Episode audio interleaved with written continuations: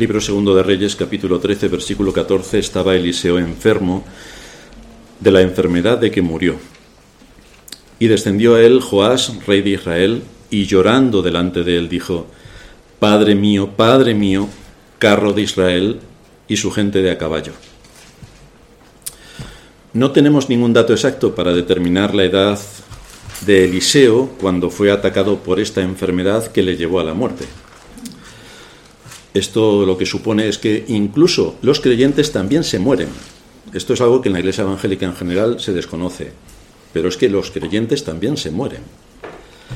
Tampoco tenemos ningún dato para saber la edad en la que empezó el ministerio cuando fue llamado por Elías, y lo único que podemos hacer para aproximarnos a la edad que tendría en esta narrativa es sumar los años de los distintos reyes bajo los cuales estuvo, recordando que empezó con Acab, luego le siguió Jehú, que es de quien estuvimos hablando en nuestro último sermón, ahora está Joás, que es nieto de Jehú, y por lo tanto todo esto nos lleva a la conclusión de que Eliseo era un hombre muy anciano cuando se nos narra esta secuencia. Dios libra y guarda a su pueblo de muchos peligros en los que puede estar en riesgo su vida, pero más pronto más tarde el Señor nos llama a su presencia. Esto es una ley que Él ha establecido en toda la naturaleza de este mundo. Hoy vamos a ver cuatro aspectos que se desprenden de nuestro texto. En primer lugar, vamos a ver una ley que está impuesta por la naturaleza. En segundo lugar, vamos a ver una ley que está impuesta en el corazón. En tercer lugar, vamos a ver lo que ocurre cuando se olvida la ley. Y en cuarto lugar, imponiendo la ley en la conciencia, que esta es una obra exclusiva de parte de Dios. Así que vamos a ver en primer lugar una ley impuesta sobre la naturaleza. Seguimos viendo en la historia sagrada que aunque aparecen hombres de enorme relevancia para dirigir al pueblo del Señor, a su tiempo Dios mismo se los lleva siguiendo el curso natural de lo que supuso la caída, donde entró el pecado y entró la muerte. El Señor le dijo a Adán que si pecaba moriría, si desobedecía moriría. Adán en su libre albedrío, esto es algo que también la Iglesia Evangélica en general no lo entiende, pero Adán disfrutaba del libre albedrío. Cuando Adán cayó en pecado, su libre albedrío se acabó. Todos los que venimos ya a este mundo somos esclavos del pecado, no tenemos libre albedrío, salvo que podemos tener libre albedrío para pecar mucho o pecar más. Para eso sí, pero aparte de ahí no tenemos libre albedrío tal y como lo entiende la escritura. Así que Adán pecó y entonces, a partir de ahí, la muerte entró a todos los hombres por cuanto todos pecaron. Otra idea mal asentada dentro de la religión evangélica es que los niños, porque son niños, también van al reino de los cielos, porque son niños. Más o menos, suelen decir los evangélicos, hasta los seis años, más o menos, pueden ir al cielo los niños. Pero si esto fuera así, es decir, si un niño no tuviera pecado, no moriría. Y la escritura es bastante tajante cuando dice que todos, sin excepción, venimos siendo hijos de Adán.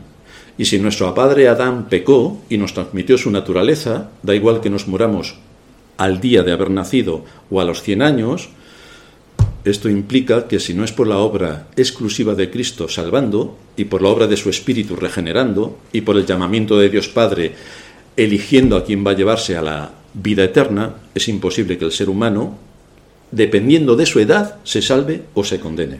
Esto es imposible según la Escritura. Ya sabemos que esto en el mundo evangélico no les importa, porque a quién le importa la Escritura. Pero seguimos viendo en la historia sagrada que aunque aparecen hombres de enorme relevancia para dirigir al pueblo de Dios, el Señor los llama a su debido tiempo, siguiendo el curso de las leyes naturales que Él mismo ha establecido para que teman los hombres. Todo esto lo estoy diciendo porque somos una iglesia reformada. Claro, los que estén aquí y no sean reformados no tienen ni idea de lo que estamos hablando. Pero estas son las doctrinas que enseñaron nuestros eh, primeros padres apostólicos, lo que enseñó San Agustín, lo que se enseñó en la Reforma, y somos protestantes por las doctrinas reformadas de la Reforma. Por eso defendemos nuestras doctrinas en contra de todo el cristianismo o la cristiandad, mejor dicho, que en nuestra época todo lo que tenga que ver con la reforma lo aborrece o lo desprecia. nosotros no. Nosotros lo respetamos y estamos convencidos de que con eso honramos a Dios porque defendemos su palabra. Tenemos ejemplos de hombres temerosos de Dios que Él se los llevó a su tiempo. Deuteronomio 34.7 nos dice que era Moisés de edad de 120 años cuando murió. Sus ojos nunca se oscurecieron ni perdió su vigor. 120 años, completamente activo, con fuerzas y con una vista inmejorable. Aunque Dios capacitó a Moisés de forma excepcional para mantenerse con fortaleza hasta una vejez avanzada, aún así llegó el momento de su partida, porque es lo que Dios ha establecido. Lo mismo ocurrió con Josué. Nos dice el libro de Josué capítulo 23 que aconteció muchos días después que Jehová diera reposo a Israel de todos sus enemigos alrededor, que Josué siendo ya viejo y avanzado en años, y sigue ahí el relato, así que Josué también era un hombre de avanzada edad. En Josué 24, 23 se nos dice que después de estas cosas murió Josué, hijo de Num, siervo de Jehová, siendo de 110 años. Así que duró 10 años menos que eh, Moisés.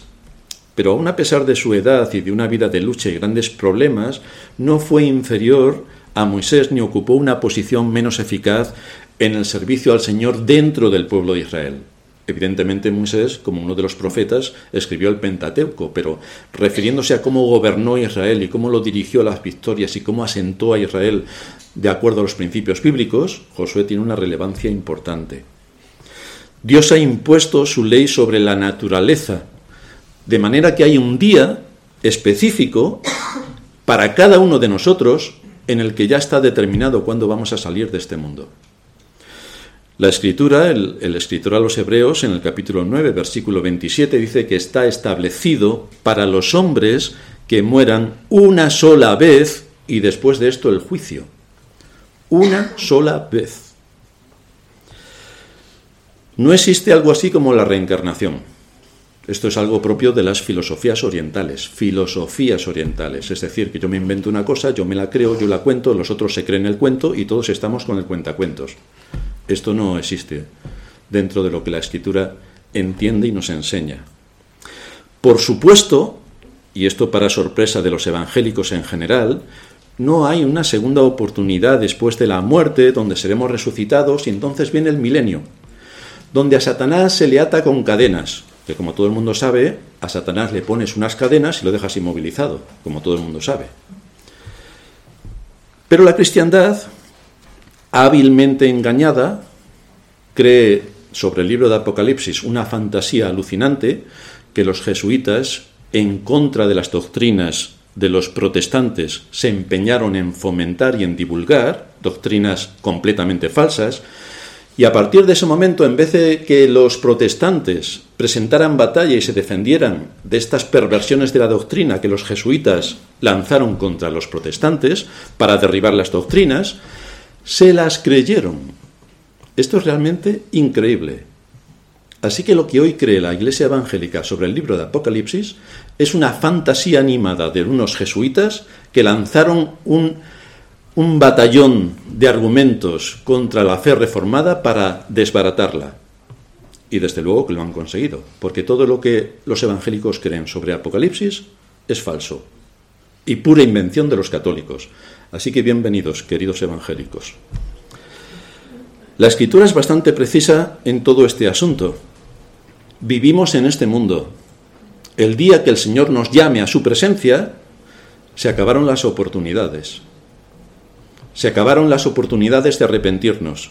Se acabaron. Se acabaron las oportunidades de andar de acuerdo a la voluntad de Dios. Se acabó absolutamente todo porque el día que nos presentemos delante de Dios, tendremos que dar cuenta de lo que hemos hecho. El mensaje de Dios es proclamado desde la Iglesia y desde cada uno de los creyentes para que todas las gentes obedezcan a la fe, porque cuando Dios llame a cada uno de los seres humanos a su presencia, no hay más oportunidad de arrepentirse, no hay ninguna más oportunidad.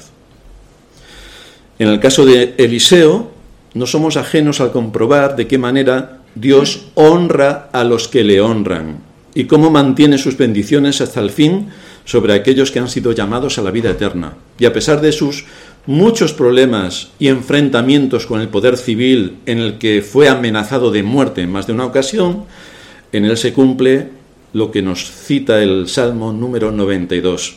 El justo florecerá como la palmera, crecerá como cedro en el Líbano, plantados en la casa de Jehová, en los atrios de nuestro Dios florecerán. Aún en la vejez fructificarán, estarán vigorosos y verdes, para anunciar que Jehová mi fortaleza es recto y que en él no hay injusticia. Este es el papel que Dios asigna a los verdaderos creyentes. Es evidente que vamos a cumplir años, pero es más que evidente también que podemos mantener el vigor y la fortaleza de todo lo que en Dios nos ha sido dado y de todo el conocimiento que durante tantos años hemos aprendido, tanto por la lectura de las Escrituras como por exponernos a la predicación de la palabra, si es que no nos dormimos cuando se predica. Que eso también ocurre. O si no contamos las columnas que hay en la iglesia, que creo que hay seis, y de ladrillos, a ver cuántos hay. Entonces, si nos entretenemos en todo esto, y en vez de mirar al pastor, miramos al WhatsApp. Anda, me ha escrito Pepito. ¿Y qué quiere a estas horas? ¿A vosotros qué os parece si yo me pongo ahora a responder al WhatsApp? ¿Lo consideraríais una, una, una, una falta de educación brutal? Pero ¿qué pensaríais si el pastor ve a algunos que están con el WhatsApp y no están apuntando lo que digo del sermón? Porque están poniendo caras extrañas en el WhatsApp como que están respondiendo, evidentemente, porque si se estuviera afectando por el sermón, pondrían otro tipo de caras, pero no. Con lo cual, queridos hermanos, esto de adorar a Dios hay que tomárselo bastante en serio. Lo digo para nosotros que estamos aquí, también para los que, los que nos están viviendo, los que nos están viendo desde casa, que pueden estar en el entorno de pues voy al baño, pues voy a tomar un café, pues eh, voy a atender a los niños. Si estamos centrados en el culto de adoración, tenemos que adorar a Dios, como si estuviéramos aquí presentes, y tener mucho respeto cuando la palabra de Dios está siendo predicada y atenderla convenientemente, porque en esto nos jugamos mucho. Estas palabras del Salmo se cumplían en Eliseo. Aún en la vejez estaba dando sus frutos de manera que mantenía su vigor espiritual, era luz y guía en medio de Israel y aplicaba los principios bíblicos en el contexto de un pueblo que era apóstata e idólatra. Ellos creían que no, pero evidentemente lo eran, por los hechos. Lo realmente impactante es que teniendo toda la palabra de Dios por escrito, teniendo 66 libros, teniendo la escritura completa, la iglesia de hoy que está en una mejor posición que los israelitas, que solamente tenían los cinco primeros libros de la Biblia, el Pentateuco escrito por Moisés, la iglesia de hoy actúa peor que ellos, pervirtiendo las doctrinas o literalmente ignorándolas. Para muchos el término doctrina, doctrina, aquí predicamos doctrina, le parece algo casi diabólico. Doctrina, predican doctrina. Pues si tuvieran em, dos minutos libres al año y buscasen en una concordancia la palabra doctrina en la Biblia, lo mismo se llevaban una sorpresa, porque es que la Biblia habla de doctrina. Por ejemplo, en Lucas 4:32 se nos dice que se admiraban de su doctrina porque su palabra era con autoridad. Sé que los judíos de tiempos del Señor se admiraban de la doctrina que Jesús estaba predicando. Así que posiblemente se refiere a doctrina de verdad. Juan 7, 16. Jesús les respondió y dijo, mi doctrina no es mía, sino de aquel que me envió. Otra vez doctrina. El Señor está diciendo que está hablando doctrina. Esto, desde luego, en el mundo evangélico no se puede ni mencionar, porque a quién le interesa la doctrina. Si esto es casi, casi de otro mundo. Efectivamente, es de otro mundo, que Dios se ha revelado para mostrártela a ti. Juan 7:17, el que quiera hacer la voluntad de Dios, conocerá si la doctrina es de Dios o si yo hablo por mi propia cuenta. Entonces sí que se sigue hablando de doctrina. Juan 18:19, el sumo sacerdote preguntó a Jesús acerca de sus discípulos y de su doctrina. ¿Cuáles son tus creencias? ¿Cuáles son tus convicciones? ¿Cuáles son los fundamentos de tu fe? Es de la doctrina. Y es más, ya para derrumbar todo, Hechos 2.42, nos dice el texto que los creyentes de la primera iglesia perseveraban en la doctrina de los apóstoles. Vaya, Claro que esto a la Iglesia Evangélica tampoco le importa porque ni tiene doctrina y los apóstoles también le sobran.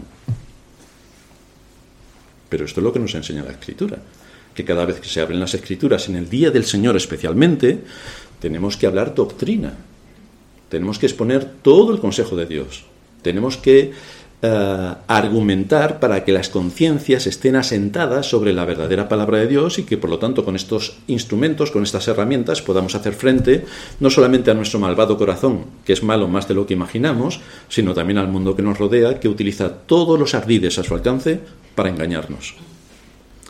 ¿La iglesia de hoy persevera en la doctrina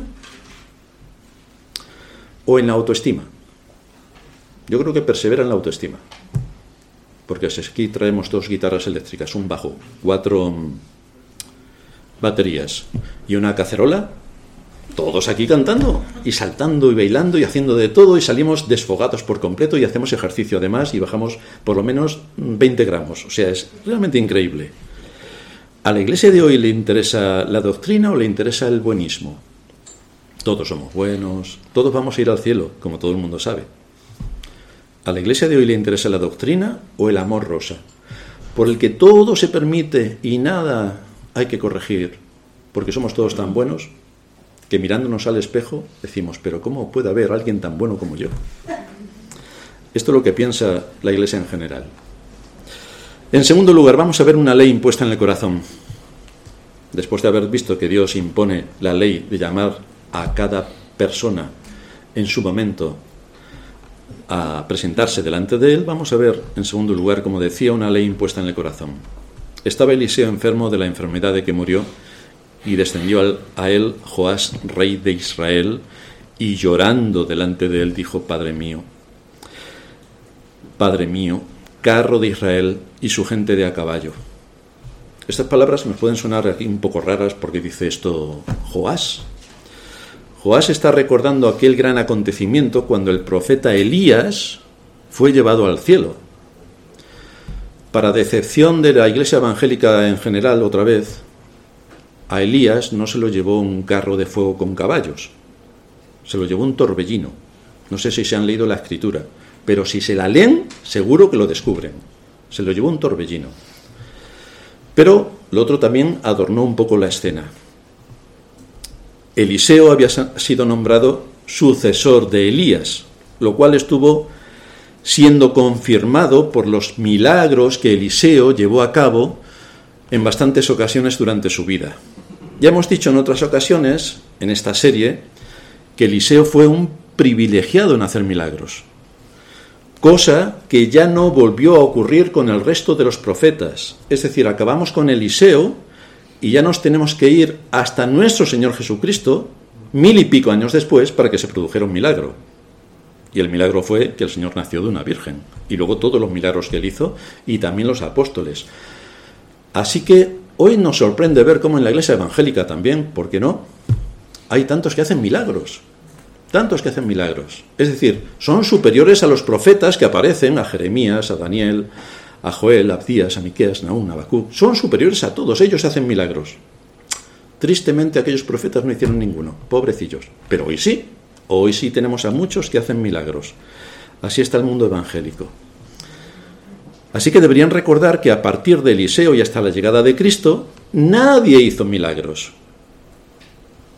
Entonces, o ellos son mayores, los que dicen hoy que hacen milagros, o son mayores que todos los profetas de las Escrituras, a partir de Eliseo, o son unos engañadores. Casi me inclino por lo segundo, a mi entender. En nuestra narración bíblica estamos asistiendo a los últimos días de Eliseo sobre la tierra. Cada página de la escritura muestra alguna ilustración de cómo la soberanía divina ejerce su poder sobre este mundo y cómo a su tiempo, como decíamos antes, Dios ya va llamando a todos los seres humanos a la eternidad. Es Dios quien hace que nazcamos en una determinada familia y no en otra. Esto depende de la voluntad de Dios. Hace que nazcamos en un país y no en otro. Hace que nazcamos en una época y no en otra. Es decir, los que estamos aquí no estamos porque nosotros hemos querido nacer en nuestras familias, lo dijimos a la cigüeña, que como todo el mundo sabe, hay que escribirle, creo que vienen de París, y además a partir de hoy, después de que ganara el Madrid la Champions, vienen con regalo doble, así que apuntaros ahí los que estéis esperando algo. Todo esto, la gente cree que, evidentemente eh, estamos aquí casi por casualidad y por azar, pero ninguno de los que estamos aquí ha nacido por casualidad ni por azar, ni ha nacido por casualidad o azar en la época en la que le ha tocado nacer, ni en la familia que le ha tocado nacer, ni en el país que le ha tocado nacer. Todo esto no es azar. Todo esto no es azar. Ni hoy estás aquí por azar. Todo esto no es azar. Lo que la cristiandad también olvida es que Dios es soberano. Esto es ampliamente expuesto en las escrituras. Si uno tiene mediana inteligencia, lo puede descubrir rápidamente solo leyendo las escrituras. La cristiandad en general olvida que es Dios quien hace su voluntad en los cielos y en la tierra. También lo olvida. Olvida, como enseña la escritura claramente, que es Dios el único que llama a la salvación a su pueblo. Es Él quien salva. Fue a su debido tiempo cuando la providencia de Dios preparó la historia de la humanidad, de los países y de las potencias, de la vida particular de los hombres, para que nuestro Señor llegara a este mundo. Y esto ocurrió cuando las condiciones sociales, culturales, económicas y políticas cumplían el requisito que Dios había establecido, y entonces nos dice la Escritura que cuando vino el cumplimiento del tiempo, Dios envió a su Hijo. No lo envió al azar, sino en un momento concreto de la historia para cumplir un propósito determinado y que ese mensaje del Evangelio, sin tener redes sociales, llegase hasta lo último de la tierra, de la tierra conocida. Pero llegó, llegó. La promesa de Dios dada a Abraham de que en su simiente, Cristo, serían benditas todas las naciones de la tierra, se cumplió con la llegada de Cristo. Esto venía siendo anunciado por los profetas. La escritura nos enseña que hay un tiempo para cada cosa y todo lo que ocurre debajo del sol tiene su hora. Todo ocurre en un contexto determinado que es establecido por Dios. Todo, todo. Dios actúa a través de su providencia, ordenando todo lo que ocurre en este mundo para cumplir su propósito eterno. Y es Él en su soberanía quien ha establecido para llevar a cabo su voluntad soberana en los cielos y en la tierra, el llamar a su pueblo. Un pueblo que ha sido elegido desde antes de la fundación del mundo, como claramente muestra la escritura. Es por esta razón que todos los que el Padre le da a Cristo para que muera por ellos no se perderán. Los verdaderos creyentes deben saber y estar seguros de que la salvación está garantizada por el Padre que llamó, por Cristo que murió exclusivamente por todos los que el Padre le dio, y por, y por la operación increíble del Espíritu Santo que regenera, es decir, que produce el nuevo nacimiento. Nadie puede nacerse a sí mismo en la época que quiere y en la familia que quiere. Es Dios quien lo hace. Pero en el asunto espiritual es Dios quien hace exactamente lo mismo. Es Dios quien trae a la vida a aquellos que Él en su voluntad ha determinado que vengan a la vida. Es Dios quien entrega a estos a Cristo para que muera por ellos. Y es el Espíritu Santo que actúa sobre estos que Dios ha dado a Cristo para traerlos a la vida. El texto que leíamos en Juan 10 es bastante notable y nos habla sobre esto. Mis ovejas oyen mi voz y me siguen. Y el Señor le dice a los judíos, a los fariseos, que ellos no son sus ovejas. Pero qué poco amor, qué poco amor decirle a los fariseos que no son de sus ovejas. La cristiandad en general cree que todos somos hijos de Dios, pero no es lo que cree la Escritura. La Escritura dice que todos nacemos bajo la ira de Dios, que es bastante distinto. Mi padre, dice Juan 10, 29, mi padre que me las dio, mi padre que me dio estas ovejas, fue el padre quien se las dio, es mayor que todos y nadie las puede arrebatar de la mano de mi padre. Es decir, aquellos que en la voluntad de Dios fueron dados a Cristo para que muriera por ellos, son los que realmente se salvarán, ninguno más y ninguno menos. Esta es una realidad para los verdaderos creyentes y es una promesa tan impactante que es en la que debemos meditar y disfrutar. La salvación no se pierde, porque es el Dios Trino quien, lo, quien la otorga y se asegura de que todos aquellos que han sido llamados anden de acuerdo a su voluntad. Dios se asegura de eso. Que tú eres un verdadero creyente y no quieres andar de acuerdo a su voluntad, no te preocupes, que el Señor te va a disciplinar con vara hasta que entiendas. Y acabarás entendiendo. Si no entiendes la primera, la segunda, la tercera, los juicios irán en aumento hasta que entiendas. Pero si eres de Dios, entenderás. Tenemos uno de los textos más importantes que aparecen al final del capítulo 8 de la epístola a los romanos. Nadie nos podrá apartar del amor de Dios que es en Cristo Jesús, Señor nuestro. Nadie, ni lo alto, ni lo bajo, ni lo profundo. Ninguna cosa creada nos puede apartar del amor de Dios que es en Cristo Jesús. Esto es una obra exclusiva de Dios, del Dios poderoso y soberano, por el que no va a dejar que ninguno de los suyos se pierda.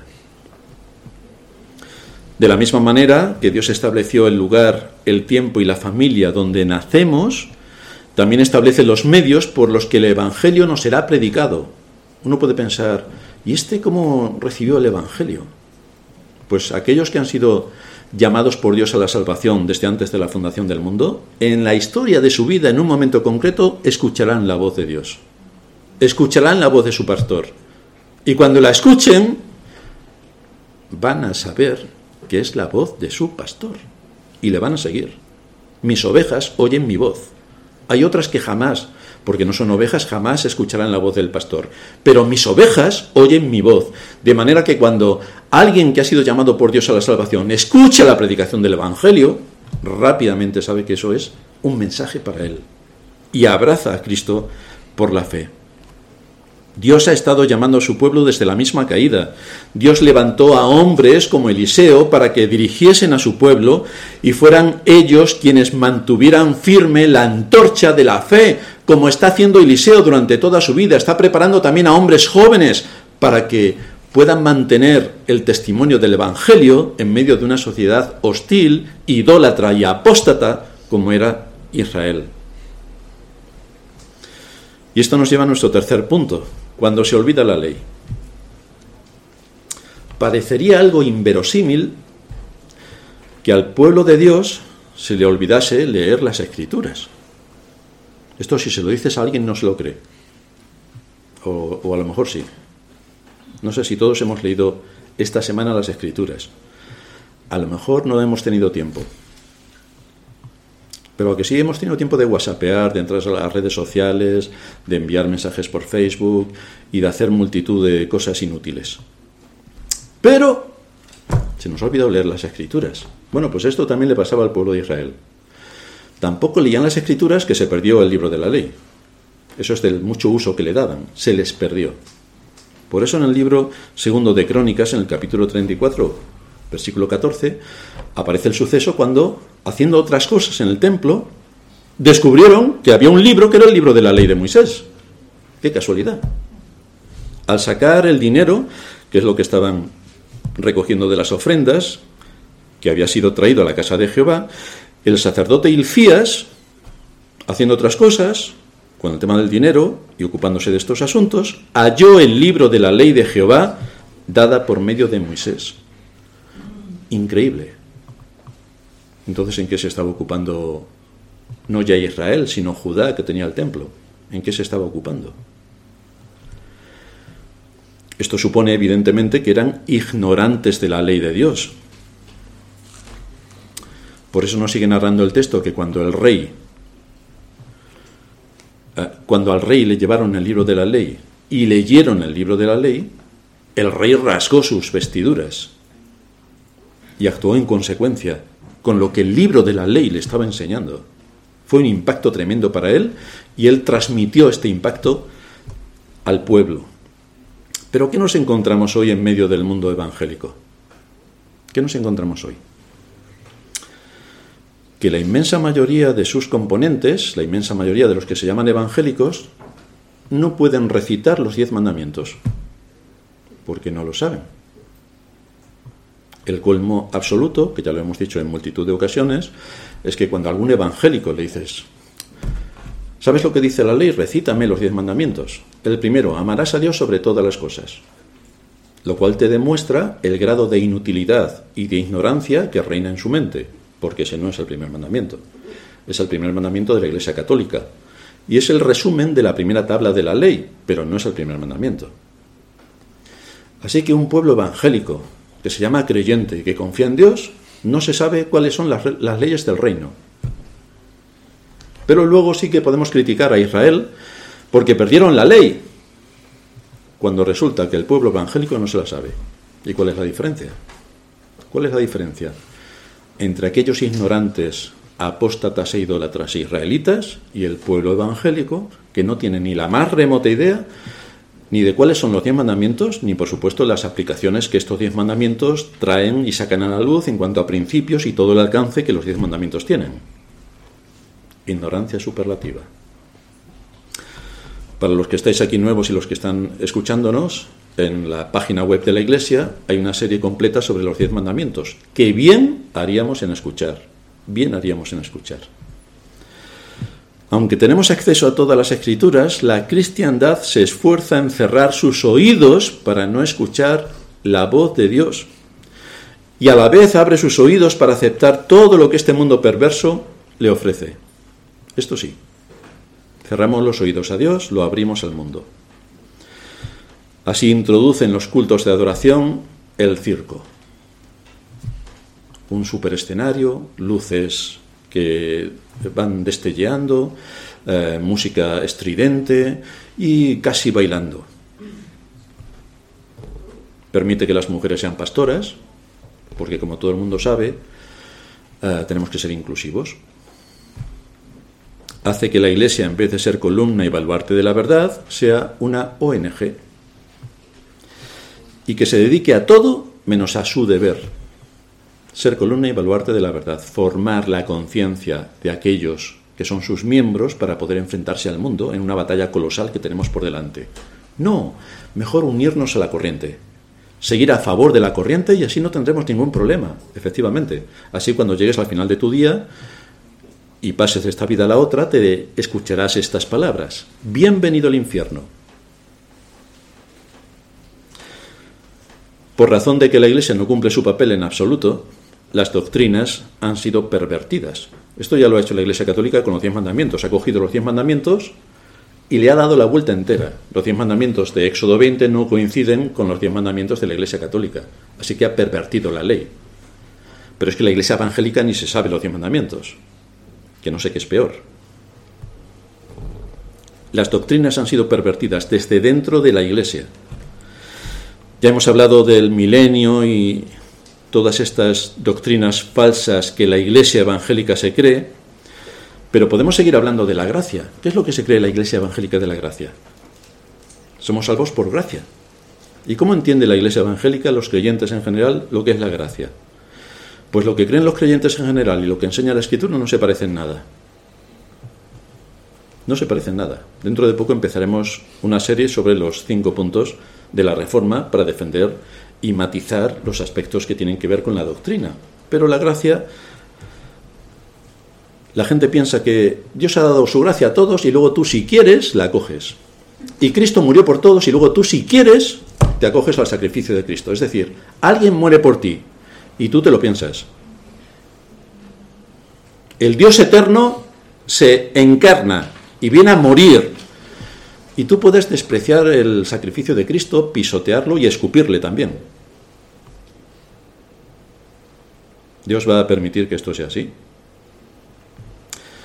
O si hablamos de la fe dentro del entorno cristiano, evangélico, la fe. La escritura enseña que la fe es un don de Dios. Pero en el mundo evangélico no. La fe es algo que tú aportas. Es mi fe. Pero esto no es lo que enseña la escritura. Pues sí, para el mundo evangélico sí. Y seguimos por el libre albedrío, que en vez de que Dios sea quien tiene el libre albedrío y quien le otorgó el libre albedrío a Adán hasta que pecó, que lo perdió, no, a nosotros la caída no nos ha afectado. Seguimos teniendo el mismo libre albedrío que Adán, o más. Dios no tiene libre albedrío para salvar, pero nosotros sí, porque nos salvamos cuando nosotros queremos. Así que le quitamos a Dios su libre albedrío para poner nosotros nuestro libre albedrío.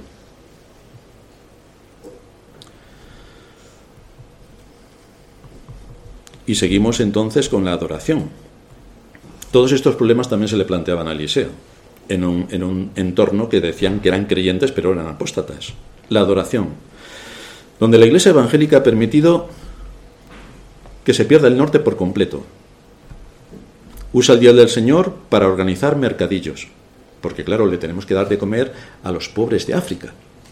Y entonces organizamos mercadillos y recuperamos dinero, y cogemos dinero con los mercadillos que hacemos hoy. Pero, queridos hermanos, ¿qué hizo el Señor cuando fue al templo y vio allí a los mercaderes? No sé si a alguien se le ha ocurrido ver que la similitud es casi idéntica.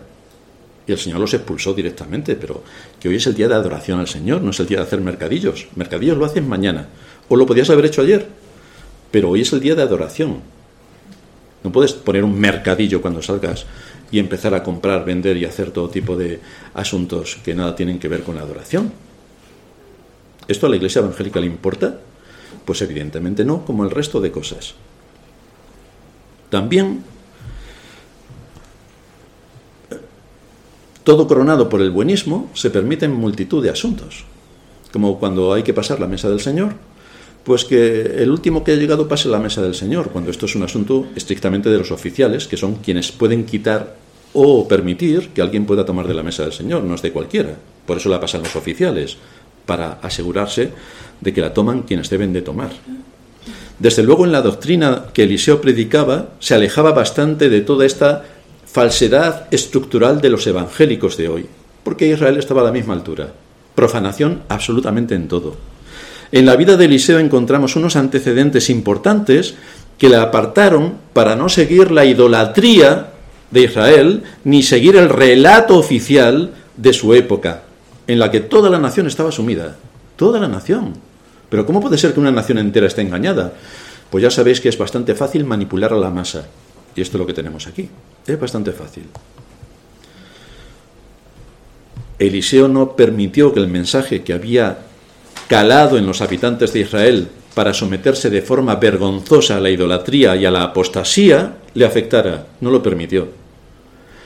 Porque se fue a las escrituras como ocurre hoy, pudo ver cómo la mayor parte de la nación corría en este despropósito cerrando sus ojos a la palabra. Pero él no lo hizo. Abrió los ojos a la palabra, estudió la palabra. Por eso era el maestro de los profetas jóvenes a quienes instruía para que siguiesen manteniendo la antorcha del Evangelio en aquella generación. Es evidente que en todo esto sus padres jugaron un papel activo en su formación y que esto quedó bien inculcado en su carácter. Quedó inculcada la obediencia, la perseverancia, la oración, la estrategia. Bueno, esto también para los evangélicos les suena chino. Que tienes que ser un estratega. No puedes decir, bueno, yo lo que el Señor quiere hacer ya lo hará, pero tú tienes que hacer tu parte. Tú tienes que ser responsable en tu trabajo, tienes que ser responsable en tu familia, tienes que ser responsable en todo lo que Dios te pone por delante.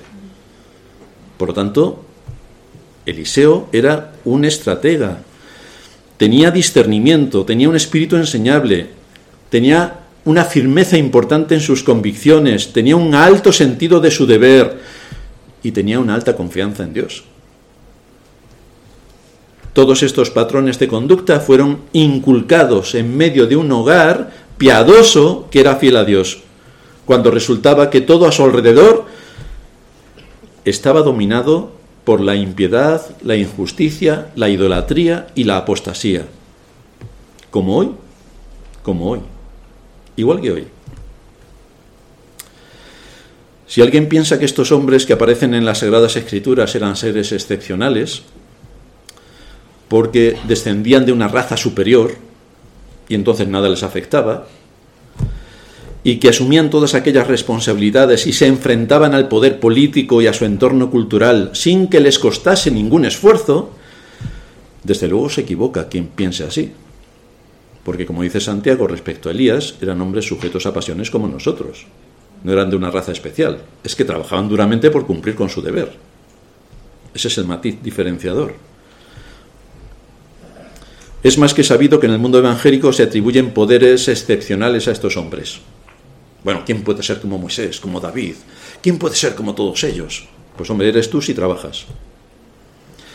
Realmente, el mundo evangélico atribuye poderes excepcionales a estos hombres porque en realidad lo que se persigue es excusar la propia falta de responsabilidad.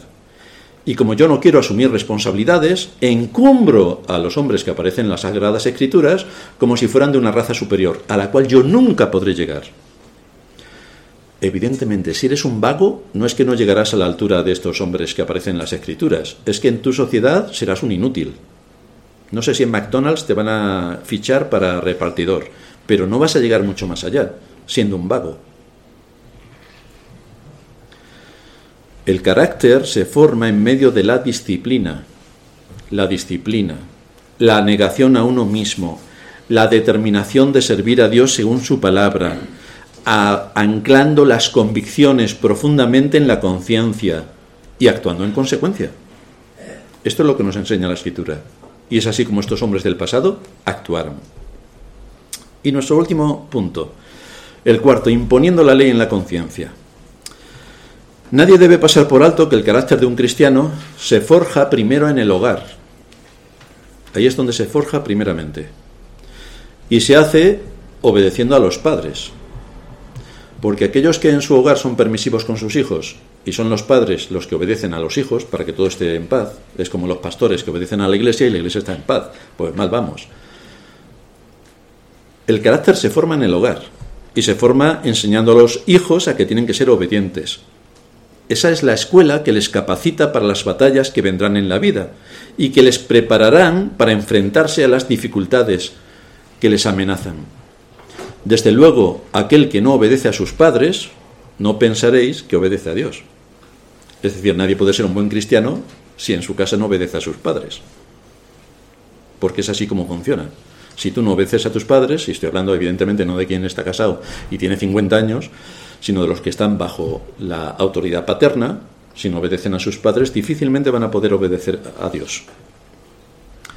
De la misma manera, la iglesia también es una escuela donde aprendes a convivir con la familia de la fe y eres capacitado para mantener firmes las convicciones que deben estar basadas en la justicia que Dios en su palabra nos expone. Y lo tienes que hacer con un criterio propio, no inducido por el engaño de este mundo al que muchos abrazan sin pudor y usan precisamente esos engaños de este mundo para atacar a la iglesia. Pero queridos hermanos, que el enemigo está ahí fuera, no está aquí dentro, está ahí fuera el enemigo. Contra el enemigo de fuera tenemos que luchar, no entre nosotros, contra el enemigo de fuera. Ese es el objetivo a batir. Así que tenemos que defender la verdad de acuerdo a la justicia. No hacer como Israel, que defendía la injusticia y participaba en la apostasía.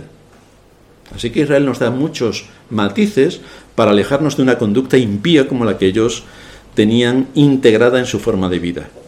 Desde luego, como todo el mundo puede saber, es estudiando las escrituras con un matiz, con rigor, con rigor, es decir, no te creas nada de lo que te han contado hasta ahora. Coge las escrituras y estudia, con rigor, estudia.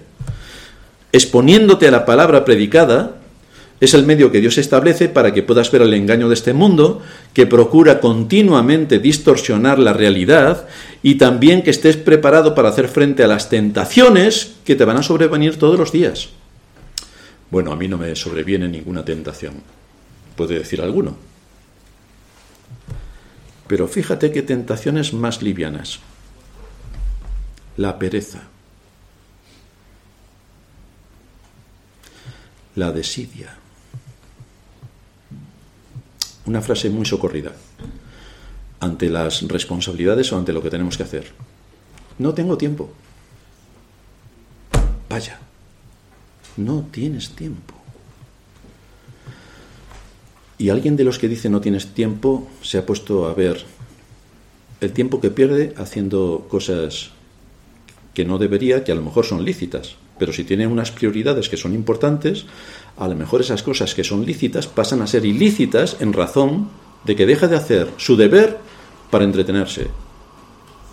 Esto es una tentación. Y esta es una tentación en la que todos podemos caer, por lo tanto tenemos que estar alerta. La pereza, es que no me apetece.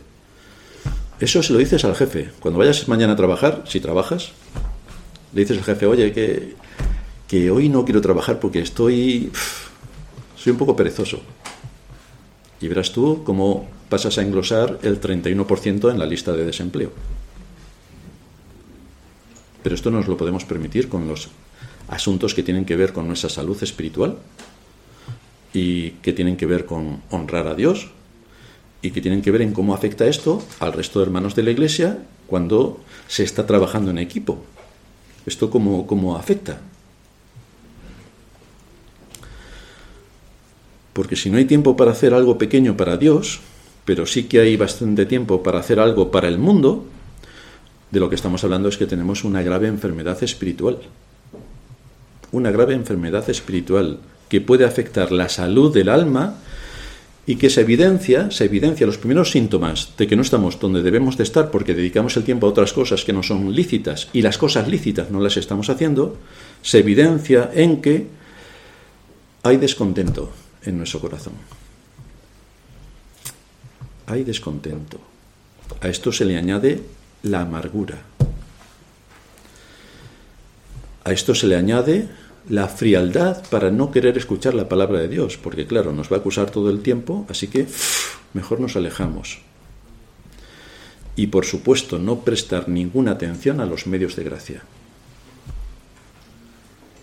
Y hemos empezado con una cosa muy liviana, no cumplir con nuestro deber.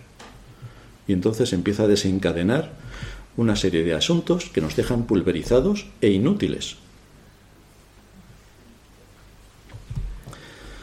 Perder de vista nuestras convicciones y distintivos cristianos, que son los que nos ayudan a identificar el engaño, la mentira y el error, es lo que lleva a la cristiandad al mayor de los desastres. Porque no puede ser útil en este mundo, no puede ser luz y sal cuando piensa y actúa como lo hace el mundo. No puede ser útil a su generación, porque se suma al relato oficial de la época en la que le ha tocado vivir y asume la forma de vida y los pensamientos de los impíos, o al menos no hace absolutamente nada para luchar contra eso que le está afectando a nivel espiritual. Simplemente se deja guiar, se deja llevar, se deja arrastrar. Esto ocurrió en Israel y esto ocurre hoy. En general, el creyente, si se da cuenta del engaño que le envuelve, actuará. Pero en muchos casos le resulta mucho más cómodo no hacer nada. Pensar que el Señor ya me ayudará. Pero si tú no usas los medios de gracia, el Señor nos alimenta, pero como no te pongas a comer, no sé yo el alimento cómo vendrá. Si cada día no tomas ni ingieres alimento, ni tomas agua, cuando pase una semana estarás bastante mal. No estoy seguro si vas a aguantar dos meses, pero en dos meses te has ido. ¿Y con la escritura podemos hacer lo mismo? Podemos pasar por alto las advertencias que nos hace, la enseñanza que nos imparte, el aliento que también nos da para cuando estemos decaídos. Necesitamos continuamente de las escrituras. Necesitamos continuamente ser expuestos a la palabra de Dios. Necesitamos meditar en lo que cada día del Señor se nos expone, porque es para nuestro crecimiento, es para nuestro alimento, es para nuestra edificación. Como todos debéis saber, lo más valioso que tenemos es el alma. Por lo que es atendiendo esta alta responsabilidad con la palabra de Dios y aplicándola, es como podemos permanecer firmes en medio de todas las batallas que nos rodean. Da igual que el mundo se caiga, lo importante es cómo está tu alma. Si el mundo se va a caer entero. Pero ¿cómo está tu alma? ¿Cómo está tu relación con Cristo? ¿Cuánto cuidas tu relación con Cristo? ¿Cuánto tiempo inviertes cada día? ¿No tienes tiempo? Hasta los niños saben la historia de David cuando fue a pelear contra Goliat. Es una historia sumamente conocida. David se va a enfrentar a un gigante armado, con mucha experiencia, con un carácter agresivo y al que todo el ejército de Israel le temía. Esta es la escena. Cualquiera de nuestros hijos o yo mismo puedo ir corriendo y salir más corriendo todavía huyendo. Pero David no lo hizo. ¿Y por qué no lo hizo? Cuando David se puso delante de Goliat, no fue porque había sido tocado por el hada madrina y entonces descendió del cielo un poder estratosférico que le impulsó a casi comerse al gigante. Dios no actúa así, ni actúa así generalmente. David aprendió lo que aprendió cuidando de su rebaño. Es decir, tuvo que tener una responsabilidad y esforzarse en esa responsabilidad a través de la cual Dios formó y forjó su carácter, cuidando de su rebaño.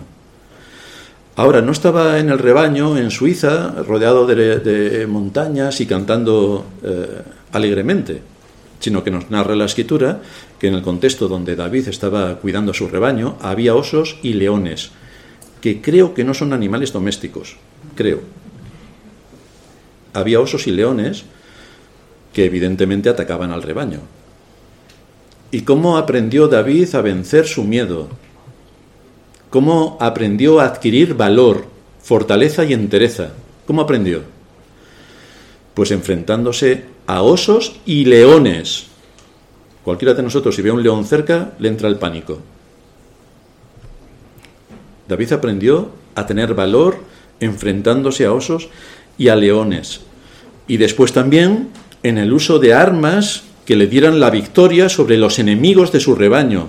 Aprendió destreza, pero esto le llevó mucho tiempo, mucho esfuerzo, pensar estratégicamente y establecer un área de combate para defenderse de los animales salvajes que mataban su rebaño. Pero esto lo aprendió trabajando. Por tanto, cuando se puso delante de un gigante armado con mucha experiencia, no le invadió el miedo ni se asustó, como hicieron el resto del ejército, porque él ya había adquirido responsabilidades altas para vencer el miedo, y ahora era un joven con carácter valiente y con gran entereza. Dios ya había puesto en este joven todo lo que necesitaba a través de su providencia para equiparle en la batalla. Y cuando se enfrentó a Goliat, él pidió la guía y la bendición del Señor, sin cuya ayuda no podía hacer nada, y entonces se enfrentó al gigante. Es decir, no solamente adquirió valor, fortaleza y entereza y estrategia, sino que pidió al Señor su ayuda y dirección. Pero si David hubiera salido corriendo al ver los osos y leones, porque no tenía tiempo para entretenerse con estos animales. Si David hubiera sido un vago y se hubiera dedicado a dormir, la escritura contaría lo que David hizo para nuestro ejemplo y cómo defendió el nombre de Dios en medio de un pueblo también idólatra y cómo lo defendió en medio de un campamento filisteo, en una batalla contra los filisteos.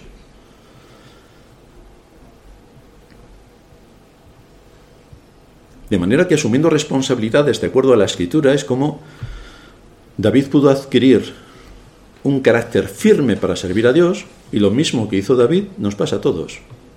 Señor, yo quiero servirte, pero es que hoy no tengo tiempo, a ver si mañana me sobra tiempo. Pero servimos al Señor para que nadie piense que tiene que irse a las misiones, servimos a Dios en nuestro hogar. El padre ejerciendo de padre, la madre de madre y los hijos de hijos, teniendo un hogar en armonía, cada cosa en su sitio comiendo a las horas que hay que comer, durmiendo a las horas que hay que dormir. En nuestro trabajo, siendo responsables con todo aquello que el Señor ha puesto bajo nuestra responsabilidad, siendo consecuentes en eh, darle a la empresa aquello por lo que nos paga. En el contexto de nuestros estudios, Dios no va a aprobar a nadie que sea un vago, pero tampoco Dios va a aprobar a nadie que diga no tengo tiempo para adorar a Dios, pero sí para porque tengo mucho que estudiar. No tengo tiempo de hacer esto para Dios porque es que no tengo tiempo, pero sí tiene tiempo para las redes sociales. Esto habría que pensarlo también. En la vida y los ejemplos que nos deja la escritura de los hombres que sirvieron a Dios, encontramos el esfuerzo, el valor, el esfuerzo y el sacrificio. En todos ellos. Valor, esfuerzo y sacrificio. A lo largo de la vida de Eliseo hemos visto numerosos acontecimientos en la mayor parte de los casos muy difíciles, donde su propia vida estuvo en juego, y en la mayoría de las veces se tuvo que enfrentar al poder civil. Hoy los evangélicos no. Tenemos que obedecer a las autoridades. Tenemos que obedecer a las autoridades si no van en contra de la palabra de Dios. Vaya matiz. Pero claro, si el mundo evangélico en general no conoce la palabra de Dios, pues son como, no iba a decir borregos, sino algo peor, en manos del poder político. Pero nosotros tenemos las escrituras que tenemos que defender. Tenemos que defender principios de justicia. Defendemos la vida, defendemos la libertad, defendemos la propiedad. Esto es lo que nos enseña la escritura. Y esto es lo que tenemos que defender en el medio en el que estamos. Esto es imprescindible. Son nuestros distintivos como cristianos que nos enseñan las escrituras y los tenemos que defender. Y lo lamentable también en nuestra época es que nos encontramos con el mundo impío que nos rodea y en vez de que los creyentes adquieran más conocimiento y más sabiduría para luchar contra este mundo, con todo lo que está implantando a nivel de ideologías, resulta que estamos en el plano opuesto. Ya tenemos iglesias inclusivas, iglesias de guays, iglesias de Paraguay, no sé si alguien hay de Paraguay, pero también. Tenemos iglesias de todo tipo. Pero esto no es lo que enseña la palabra de Dios. Esto no es lo que enseña la palabra de Dios ante el extraordinario esfuerzo que desde el poder civil se hace para erradicar a Dios de todos los ámbitos de la vida y de la conciencia, donde se ridiculiza hasta el límite el nombre de Dios, cosa por cierto que también ocurría en Israel, el pueblo que se llama creyente es condescendiente con todos estos ataques. No pasa nada. Ataquen como ataquen, atacan la vida, atacan la libertad, atacan la propiedad. No pasa nada. Tristemente, como ocurriera en tiempos de Eliseo, la cristiandad de hoy también asume como ciertos todos los cuentos que le cuentan y no le interesa mucho más. No hay un proceso de pensamiento lógico y crítico, porque ha sido anulado por completo, gracias al mundo en el que vivimos, que se ha preocupado de desarticular todo el proceso de pensamiento, quitando la identidad ya para empezar de las personas y a partir de ahí ingeniería social para anular el proceso de pensamiento. Pero esto afecta directamente a la doctrina. Pero por eso vemos que en las iglesias en general no hay doctrina. Si no tienes doctrina, ¿qué vas a defender? Si no tienes la ley de Dios, ¿qué vas a defender? Si no conoces nada, ¿qué vas a defender si no tienes nada? Sin doctrina no se puede conocer a Dios ni su voluntad. Tampoco entonces se pueden afirmar las convicciones, no se pueden anclar las convicciones en la conciencia. No se puede adorar a Dios según Él se revela en su palabra, de manera que se ha pervertido también la adoración, como podemos ver en multitud de iglesias, que acaba siendo una adoración profana. No están adorando a Dios, están adorando a Satanás. Porque si tú no adoras a Dios, entonces adoras a Satanás. Y se le hace decir a la Biblia lo que corresponde al buenismo, al buenismo que nos invade, retorciendo todos los principios de justicia. Este es el mundo en el que estamos. Este es el mundo en el que estaba Eliseo. Este es el mundo en el que estaba. ¿Y a qué conclusión nos lleva todo esto? En la vida de Eliseo hemos podido ver su posicionamiento en contra del engaño atroz que estaba dominando Israel. Él era una voz muy crítica, tanto con el poder civil como con el poder religioso. Pero vemos su perseverancia día a día, mes tras mes, año tras año, hasta el final de su vida, manteniendo su firmeza, combatiendo el mal, asumiendo su deber de transmitir la palabra de Dios a la siguiente generación, su gran preocupación, las escuelas de los profetas que transmitiesen la palabra de Dios a la siguiente generación. Pero todo esto no lo podría mantener si no hubiera usado cada día los medios de gracia. Los medios de gracia. La lectura de la palabra, la meditación en la palabra, la oración, y el rodearse de gente temerosa de Dios. Esto es lo que necesitamos. La lectura de la palabra todos los días, la meditación todos los días, la oración, por supuesto, todos los días. Y rodéate siempre que puedas de hermanos que sean temerosos de Dios, no que digan que son cristianos, no, que sean temerosos de Dios. Al igual que ocurrió con Eliseo, mantener firmes las convicciones que nos muestran las escrituras, meditar en la predicación que nos es expuesta cada día del Señor y unirnos al pueblo de Dios tanto en la adoración como en la oración, son requisitos imprescindibles. que nos aportan conocimiento, que nos aportan sabiduría y que nos marcan el camino por el cual debemos andar. Y si andamos por el camino que nos pone por delante la escritura, entonces honraremos el nombre de Dios y entonces seremos útiles a nuestra generación. Porque no estamos aquí por casualidad, estamos como creyentes para servir a Dios en el medio donde Él nos ha puesto. Vamos a terminar en oración. Padre nuestro que estás en los cielos, te damos gracias por darnos una vez más tu palabra y enseñarnos la situación en la que se ha encontrado el mundo a lo largo de todas las épocas, tanto en tiempos de Eliseo, donde la idolatría y el paganismo abundaban, la apostasía era evidente, como en nuestros días, donde también las escrituras son completamente rechazadas, cómo se manipula todo lo que tiene que ver con las doctrinas, cómo se retuerce el sentido, cómo es la emoción y el sensacionalismo lo que se impone y no un espíritu crítico y riguroso delante de las escrituras para andar de acuerdo a lo que tú claramente nos expones. Así que te suplicamos que nos sigas dando de tu palabra, que nos sigas enseñando por medio de ella y de tu espíritu, y que nos sigas ayudando a ver las la situación de este mundo en la que nos encontramos a fin de luchar con los medios que tengamos a nuestro alcance, pero especialmente contra nuestro corazón, que es quien nos engaña, que es quien nos intenta manipular y quien intenta salir con su deseo por delante. Ayúdanos en todo esto. En Cristo Jesús, nuestro Señor, te lo suplicamos. Amén.